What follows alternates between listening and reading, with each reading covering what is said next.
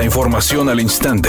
Grupo Radio Alegría presenta ABC Noticias. Información que transforma.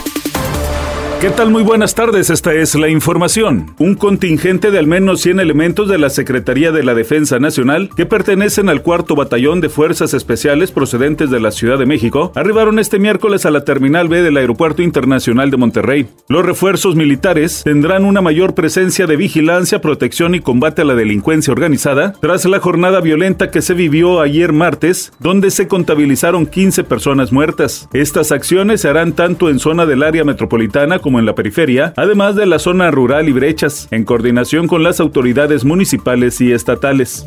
La secretaria de Seguridad y Protección Ciudadana, Rosa Isela Rodríguez, informó que el gobierno federal ha recaudado más de 4.500 millones de pesos por concepto de regularización de 1.800.000 vehículos usados de procedencia extranjera conocidos como autos chocolate, programa que inició hace 18 meses. Y se contribuyó a la seguridad pública mediante su incorporación al registro público vehicular, al REPUBE, lo que nos permite saber los nombres de los propietarios y por tanto sacar a las unidades del anonimato para evitar que sean ocupadas para cometer ilícitos. Rosa Isela Rodríguez dijo que el programa de regularización de autos extranjeros concluirá el próximo 31 de diciembre.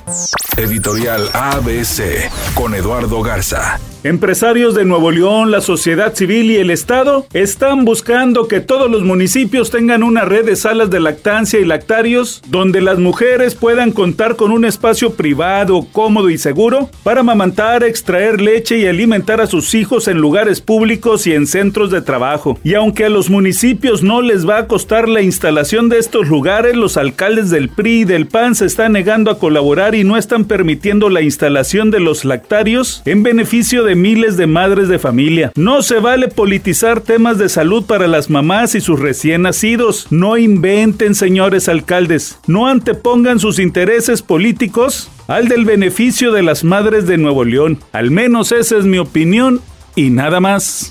ABC Deportes informa. Tras la victoria en el clásico Regio 133, Tigres está enfocado en su siguiente reto, la Campeones Cup, torneo en el que el Club Auriazul es el único equipo mexicano en ganarlo desde su creación. Esta final del partido único en el BMO Stadium que enfrentará al ganador del último trofeo del campeón de campeones de la Liga MX ante el monarca de la MLS del 2022, Los Ángeles FC, el club más poderoso económicamente en Estados Unidos. Se trata de la segunda vez que el cuadro auriazul participa en este duelo para definir al mejor campeón luego de que ganó la primera edición disputada en 2018. Será la segunda ocasión en que Tigres y Los Ángeles FC se midan en un partido por el título como ya pasó en Conca Champions 2020 cuando los auriazules ganaron además el boleto al Mundial Clubes.